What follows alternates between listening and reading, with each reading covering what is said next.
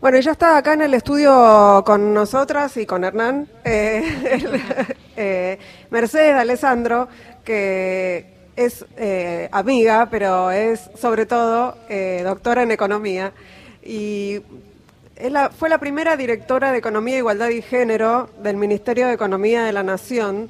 Y en los dos años de gestión hizo un montón de cosas de las que podemos hablar, pero además fue una de las eh, impulsoras de la difusión y de la divulgación de la economía feminista, de lo que hoy eh, muchas, digamos, no todo el mundo, pero la mayor parte de por lo menos las activistas feministas sabemos de qué se trata y podemos hablar, tiene que ver con eh, el libro de Mercedes Alessandro, casi, casi una Biblia, ¿no? economía feminista, y, y está acá con nosotras, con nosotros para para charlar. Eh, así que bienvenida, Mercedes. Bueno, gracias por la invitación y feliz Día de las Mujeres Trabajadoras para todas ustedes y las que nos están escuchando también.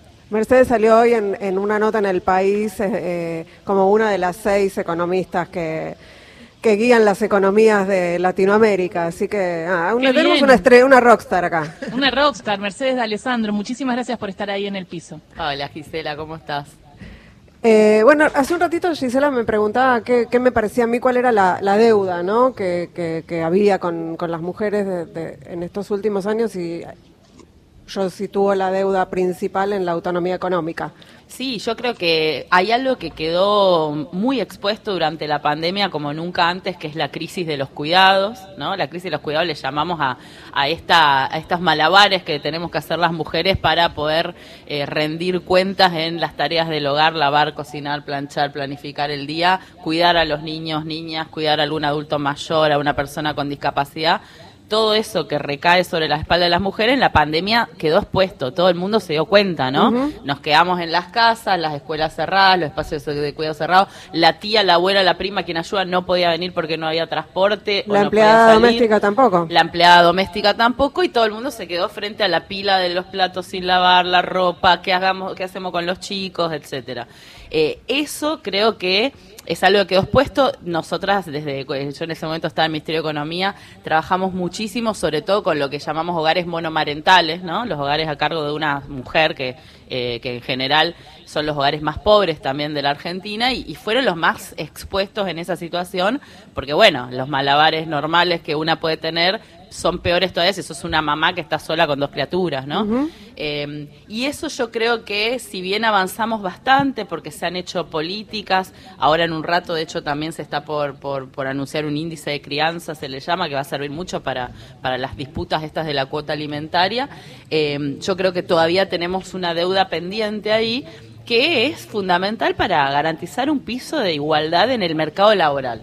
Porque si tenemos esta desigualdad en los hogares, esta desigualdad implica que para muchas mujeres siete horas, ocho horas de tareas domésticas le compiten con su posibilidad de ir a trabajar. Entonces, trabajan menos, trabajan en, en lugares precarios, eh, trabajan con menor salario, eh, no tienen tiempo para estudiar o para ir al after office a hacer networking, como se le suele llamar, o para ir a un congreso, para viajar, para participar en una asamblea, para hacer política para participar en el sindicato, ¿no?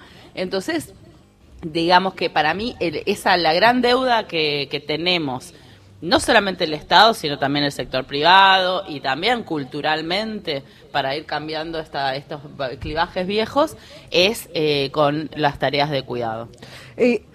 Para mí hace falta como explicarlo bien lo de las tareas de cuidado, porque es algo que desde los organismos internacionales, desde algunos eh, organismos del Estado, las feministas, entendemos de qué se trata, pero cuando hay que explicarlo no queda claro. En principio porque está muy naturalizado todavía en muchos sectores de la sociedad. ¿no? Y, además, ¿sabes, de que, ¿sabes de que me acuerdo también que yo lo terminé de entender con ese eh, eh, proyecto que hizo Mercedes? cuando hizo la cuenta de las tareas de cuidados eh, y, el, comparado con el PBI. Pero me parece que está buena esa pregunta como para que todos la entendamos y me acuerdo de, de, eso que me pareció muy gráfico. Sí, bueno, eh, yo creo que también la palabra cuidados, ¿no? Últimamente también es muy amplia. Cuando decimos cuidados, una se imagina una enfermera, una persona que cuida una mascota, digo, ¿no? Eh, en realidad estamos hablando de, de trabajos, trabajos que hacemos en los hogares que no tienen remuneración, pero que porque no tengan remuneración no significan que no tengan ningún costo. ¿no? Fíjense que la mayor parte de las personas de ingresos medios y altos, cuando puede eh, tercerizar alguna tarea del hogar, lo hace. Contrata una empleada doméstica para limpiar, contrata a una enfermera para cuidar a, la persona que está enferma en la casa, contrata a eh, el delivery de la pizza para no cocinar, eh, lleva a los chicos a, una guardería paga, ¿no? Es decir, tercerizamos un montón de esas tareas. Quienes no tienen la oportunidad por los ingresos, porque viven lejos, en zonas rurales, porque no, no quieren, también puede ser lo, lo, hacen, pero ese hacerlo por sus propios medios, para muchísimas mujeres significa no poder trabajar por un salario. Entonces, lo que nosotras hicimos, esto que mencionaba Gisela, es que eh, dijimos, bueno, ¿y qué pasaría si todas estas tareas que se hacen diariamente y de manera gratuita en los hogares estuvieran tercerizadas, ¿no? Es decir, contratáramos a alguien para hacerlas. ¿Y qué hicimos? Tomamos el salario de una empleada doméstica, que es el salario más bajo de toda la economía argentina. ¿Sí? O sea, dijimos, bueno, multipliquemos todas las horas de tareas domésticas que realizamos María gratuita por el salario este que es el peor de la economía, pero bueno, es como el que contrataríamos. el parámetro. El parámetro. Eso nos dio una millonada de, bueno, pesos ya no podemos ni hablar de miles de millones de pesos, que si uno las compara con los miles de millones de pesos que produce la industria, el comercio, el agro, la, la pesca, etcétera, nos da que las tareas de cuidado, estas tareas domésticas de cuidado, representan el 15% del Producto Bruto Interno, el 15% del PBI. Y esto convertiría al sector de los cuidados, es decir, a, nuestro sector, pues somos mayoritariamente mujeres quienes trabajamos ahí, en el primer sector económico. Después vendría la industria, después vendría el comercio. Es decir, que eh, las mujeres, mayoritariamente, de manera gratuita, sostenemos el sistema productivo sobre nuestras espaldas. Y eso, otra vez, insisto, no es gratuito. Esto tiene un costo, no solo para la mujer que porque tiene todo este tiempo en las tareas no puede dedicarlo a trabajar por un salario, sino también para, por la, para la sociedad, porque yo decía, un montón de mujeres que tienen hijos que no pueden ir, bueno, eso es un hogar, un hogar pobre, eh, tenemos en la Argentina más de la mitad de los chicos en, hogares pobres, eh, la mayor parte de los hogares más pobres está feminizado, o sea, tiene una jefa mujer, jefa hogar mujer, entonces todo esto impacta en la sociedad, en la pobreza, en después el costo que va a tener la protección social, que va a tener todo el sistema para, para dar respuesta a una pobreza cada vez más profunda. Sí, vos sabés que estaba pensando en algo que eh, implementó el Ministerio de Ciencia actualmente, que es un subsidio para las tareas de cuidado, reconociendo justamente esto. Qué importante es para las mujeres eh, científicas también tener esta posibilidad, porque muchas veces eh, hay posibilidades a las que no acceden por no tener esta cuestión de quién cuide a sus hijos o realiza estas tareas. Si vos sos una científica y decís, bueno, hay un congreso en Chile, que es acá al ladito, ¿no? Y quiero ir, bueno, pero estás dando, amamantando a tu hijo. ¿Cómo haces? Eh, lo subís y bueno, pero cuando estás en la conferencia, ¿quién cuida al nene de un año? ¿No? Eh, bueno, entonces ese tipo de cosas a los varones no les pasa. Suponete igual también que, que no es solamente el cuidado, también hay una cuestión de cultural eh, ahora que entramos en elecciones, ¿no? Hay una mujer haciendo campaña un domingo a las 3 de la tarde en un barrio eh, viene algún periodista y lo primero que le dice, ay, ¿y cómo haces con los chicos? ¿Cómo haces para estar acá? ¿Y dónde están tus hijos? Y la juzgan, eso me molesta tanto. Pero ¿ustedes escucharon alguna vez algún periodista preguntándole a algún candidato varón cómo se ocupa de los chicos o cómo... ¿Con quién dejó a los chicos en ese momento? No. No, no, no, está absolutamente naturalizado. Mercedes, ¿cómo, ¿Cómo es la situación en, relación con el, con el mercado laboral? Porque sabemos que creció la actividad laboral para las mujeres, pero sigue habiendo una brecha enorme y la precarización, bueno, eh, aumenta esa brecha, ¿no? Bueno, en la pandemia América Latina retrocedió dos décadas en participación económica y laboral de las mujeres. Esto fue un fenómeno tremendo, nos hizo retroceder muchísimo. Argentina no fue la excepción.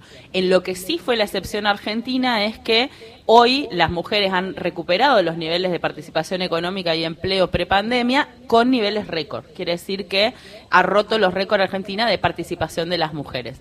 Esto de por sí solo no, no es que es bueno el dato en sí, sí es bueno en el sentido que siempre que las mujeres aumentan su participación económica eh, es para mejor, pero eh, lo estamos haciendo a costas de trabajos precarios y de mm. salarios bajos. Eh, digo que esto es depende del contexto que veamos. En toda la región, Argentina, Ecuador y Paraguay son los únicos tres países que han vuelto a los niveles prepandemia en participación económica de las mujeres y todo el resto todavía las mujeres están muy atrás. Eh, yo estuve la semana pasada en México y hablaba con una economista mexicana que me decía, mirá, las tasas de, participación económica de las mujeres en México están en un piso histórico eh, y además México es el país con menor participación laboral de las mujeres de toda América Latina, ¿no? Eh, para ella es una desesperación absoluta porque eso quiere decir que no solo retrocedimos en pandemia, sino que no se ha vuelto a los niveles previos y que además están en pisos muy bajos todavía que hacen que los retrocesos sean peores, porque eh, expulsarte del mercado laboral es arrojarte a la pobreza y que quedarte en la pobreza es difícil después de salir y más en países con tanta desigualdad como el caso de México.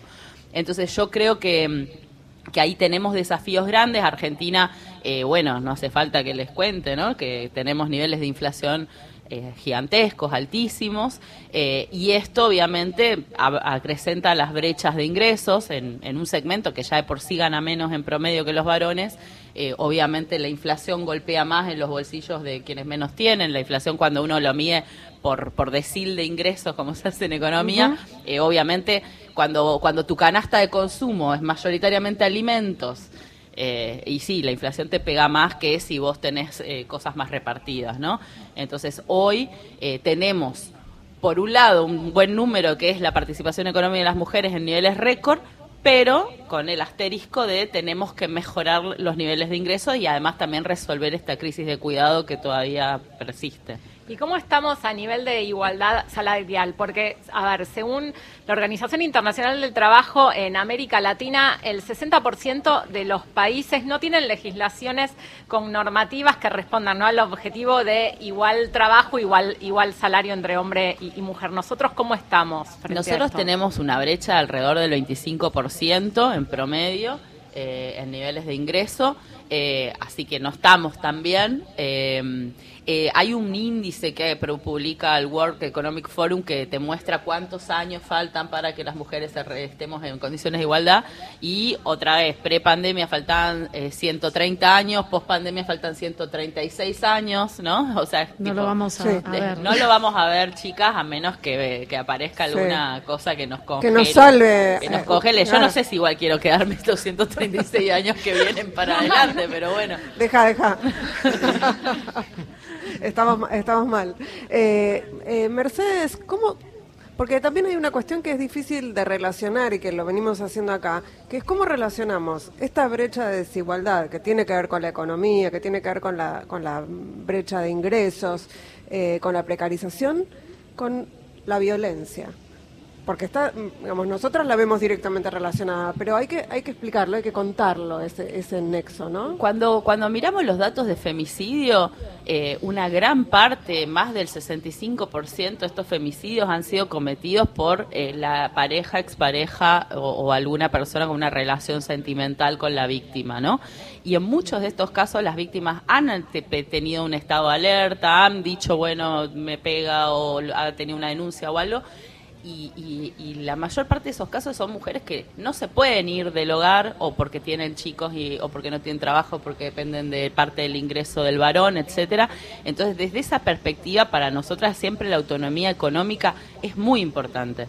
Eh, y nos ha pasado en muchos casos concretos ¿no? de, programas de gobierno en donde ves que cuando, eh, les pongo uno que es viejo, no retro, pero cuando la primera vez que sale la moratoria previsional que permite que tantas mujeres ingresen al sistema jubilatorio, eh, lo que se ve es que, que, las mujeres empiezan a separar de, sus maridos. O sea, cuando empiezan a tener su platita, por decirlo, ¿no? Tienen su propia jubilación ahora empieza a haber de muchos divorcios en eh, mujeres mayores de 60 años, ¿no? Eh, lo que quiero decir, eh, también lo hemos visto, por ejemplo, con bueno el programa Acompañar que tiene el Ministerio de las Mujeres. Muchas de estas mujeres que ingresan al programa Acompañar, que es un programa que les da un salario mínimo durante seis meses y las acompaña para que puedan salirse de esos círculos de violencia y con formaciones, capacitaciones, muchas de estas mujeres cuando logran tener sus ingresos propios es una ayuda sustancial y clara para irse del hogar en donde está con una persona violenta. Entonces, eh, lo, vemos, vemos mucho que eso funciona. Mercedes, ¿vos te podés quedar 10 minutitos más después del info? Yo me quedo un ratito, sí, estoy Un ratito, dale, porque quiero hablar del tema de la reacción conservadora frente a las conquistas y algunos temitas más para que reflexionemos también en este en este día sobre el movimiento de mujeres, eh, el cambio de la sociedad, la perspectiva de género. Está Mercedes de Alessandro con nosotras, súper interesante. Son las 11 de la mañana, llega el informativo y seguimos charlando.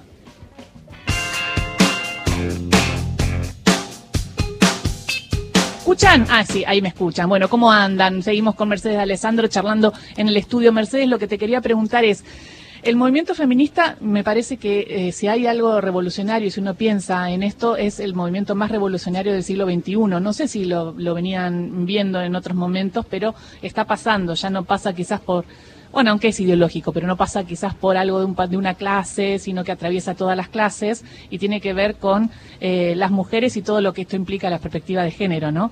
Eh, y te quería preguntar, bueno, que la reacción, yo lo que veo es que frente a esto, mm, en muchos casos lo que está pasando es que como se instala tanto, ya empieza a decir, ay, ¿te digo feliz día o no? Ay, te regalo una flor, ay, te puedo decir qué linda que estás. Hay algo que tiene que ver con esto, que es chiquitito, hasta cuestiones más grandes que tienen que ver con la reacción conservadora, por ejemplo, de que en una provincia no se cumpla la ley de interrupción del embarazo porque eh, todos los médicos y médicas eh, se excluyen, diríamos. Entonces, no está allanado el camino cuando dicen desde ese lugar, ah, bueno, ustedes ya tienen todos los derechos, ¿qué más quieren? Déjense de joder, porque a veces te lo dicen así. ¿Cómo lo ves? ¿Cómo ves este momento? ¿Y cómo ves esa reacción conservadora? O sea, ¿Están ganadas todas las conquistas o tenemos que estar siempre atentas? No, yo creo que está, tenemos que estar siempre atentas. Bueno, Ingrid lo vivió, lo de la reacción conservadora, como publicaron un artículo sobre los evangélicos también, ¿no? Eh, pero más allá de eso, yo creo que, eh, bueno, el caso del aborto en Estados Unidos que mencionaban ahí cuando yo estaba llegando también es, un ejemplo de cómo hay que estar alerta eh, siempre y las conquistas hay que defenderlas, ¿no? Em, yo creo que ayer, por ejemplo, para poner un caso bien concreto, eh, eh, Horacio Larreta, eh, hoy intendente de la ciudad, pero también candidato presidencial, en una nota que dio, dijo que él cerraría el Ministerio de las Mujeres. dijo que reduciría a la mitad los ministerios, que no haría falta, que si uno tiene una agenda igual la puede hacer más allá de, de si está la estructura o no, qué sé yo. Y la verdad que eso es también plegarse un discurso que, que tiene más cuerpo también en la Argentina, expresado eh, previamente por Javier Milei, que dijo que prendería fuego el Banco Central, pero también el Ministerio de las Mujeres, Patricia Bullrich, y bueno, ahora se suma también la reta. Eso a mí sí me preocupa, creo que a todas nos tiene que preocupar, porque lo cierto es que el Ministerio de las Mujeres, así como todas las oficinas de género que hemos abierto a nivel del sector público nacional, pero también en las provincias, que la mayoría tiene una secretaría o un ministerio de las mujeres, eh, son herramientas de lucha y son herramientas de construcción de políticas públicas que cierren brecha de desigualdad y que bajen obstáculos que tenemos las mujeres para vivir una vida libre de violencia, para eh, acceder mejor al mercado laboral, para eh, garantizar nuestros derechos sexuales y reproductivos, entre una lista muy grande que la agenda feminista argentina viene impulsando. Entonces creo que tenemos que defender estas conquistas. Por supuesto que el hecho de tener hoy un Ministerio de las Mujeres no es una eh, no es que ah tenemos ministerio solucionamos todos, pero pero bueno también tenemos Ministerio de Economía y mirá lo que es la economía, tenemos Ministerio de Producción y mirá lo que entonces si es por por los logros digamos podríamos decir que hay varios ministerios que tendríamos que ver si se abren o se cierran. Digo para que no nos corran con pavadas, ¿no? Eh, el Ministerio de las Mujeres es una eh, es institucionalidad, significa poder disputar recursos, tenemos que disputar más recursos para llevar adelante las políticas eh, y es una herramienta de construcción institucional que tenemos que defender. Ahí yo creo que, que la reta obviamente se está plegando a este discurso conservador de derecha que tiene mucha fuerza en América Latina. Si pensamos en las últimas elecciones que tuvimos, fue Bolsonaro-Lula, Boric contra Kass, Petro, no me acuerdo el que era el de la ultraderecha que competía contra él, pero venimos en, en una situación difícil, entonces creo que eh, tenemos que eh, redoblar los esfuerzos porque las mujeres realmente en las crisis y eh, frente a, al surgimiento de estas derechas somos las que más riesgos corremos y ahí tenemos que, estar muy atentas. Bueno, hablaste, todo esto me lleva además a preguntarte, hoy hay movilización a las 4 de la tarde hacia el Congreso, hay una vigilia em, en relación al, a la, pidiendo por el esclarecimiento del atentado contra Cristina Fernández de Kirchner y vamos hacia una campaña electoral, como vos decís, muy disputada con la derecha, en donde se, hay muchos indicios de que va a ser una campaña con mucha violencia política. De esto hablaba también eh, Gisela hace un ratito. ¿Vos cómo lo ves? Bueno, tenemos, eh, decíamos, comentábamos con las compañeras acá en la mesa en el corte, eh, tenemos dos vicepresidentas en Latinoamérica que han sido víctimas de atentados, Francia Márquez y Cristina Fernández de Kirchner. Cristina tuvo una reunión hace poco con las expertas de la OEA, de la, de la comisión, para mostrarle el caso de ella. Le presentó ella un informe en que muestra desde los discursos de odio con orcas en la plaza con su cara, con, con bolsas de, con negras, ¿no? con el rostro de Cristina, bolsas mortuorias eh, las piedras que le tiraron a su despacho, bueno, y lo que terminó en este gatillaje, por suerte, eh, sin éxito, eh, en la puerta de su casa, ¿no? En la puerta de su casa cuando ella llegaba a su casa. No podemos hablar a 40 años de democracia, no podemos hablar de una democracia participativa y participativa e inclusiva cuando las mujeres sufrimos estos niveles de violencia. Y Cristina quizás es la parte más visible de esto, pero hay un montón de compañeras en la política que que lo sufren en lo, en lo cotidiano, eh, que no tenemos instrumentos institucionales para, para, para, para hablar de estas cosas todavía, que muchas veces se naturaliza, bueno, sos mina, te la tenés que bancar, también hay mucha cosa de cómo estás vestida, ¿no? Si, ah, esta llegó ahí porque mira, claro, la pollerita corta, el escote, o es la mujer de, o es la hija de, ¿no? De los varones nunca está en juego hijo, hermano, primo, sobrino de quién es. No, ni que eh, se puso menos. Ni que se puso, ni se terminó la secundaria. A nosotras nos juzgan todo. Entonces, eh, a mí, por ejemplo, no sé, yo decía el otro día, eh, Ofelia Fernández, por ejemplo, que para mí es una dirigente de las más interesantes de la juventud, me encanta escucharla. Ella se retiró de redes sociales en un momento por, por las agresiones constantes que, que sufría. Digo, y si bien ella se la banca... y ahí no gana, no ganan ellos, no da un poco de bronca, porque ella se está, la verdad, la violencia contra Ofelia es increíble, no se puede creer. Eh, pero ahí vas, vas viendo cómo, de alguna manera, eh, bueno, o terminan ganando o Ofelia cambiará la forma de comunicar y lo hará en otro espacio que sea más productivo, ¿no? Antes sí, por, eso, digo, para mí es espantoso que eso suceda. Yo no quiero que me priven de, escuchar, de leer y de tener la voz de Ofelia frente a distintos temas. Y digo Ofelia porque es un caso concreto, pero hay muchísimas que quizás no se atreven. Yo tengo un montón de compañeras economistas que no quieren estar en redes sociales porque no tienen ganas de fumarse los agravios que hay. Y debe saber, le debe pasar. Yo no hay día que yo no reciba eh, agraviantes, insultos y descalificaciones en Twitter. Es decir, no hay día que no suceda eso. Sí, y pasemos en limpio. El objetivo de estos ataques y de este hostigamiento es silenciar y es disciplinar. Es que otras no quieran hablar, no puedan hablar, ¿no? Son ejemplos, son todos ataques ejemplificadores. Y, tiene que ver con esto. Con, eh, estamos celebrando 40 años de democracia. Una democracia participativa tiene que incluir las voces de las mujeres, si no, no es democracia. Sí, la verdad que, que, que las mujeres hemos, hemos avanzado muchísimo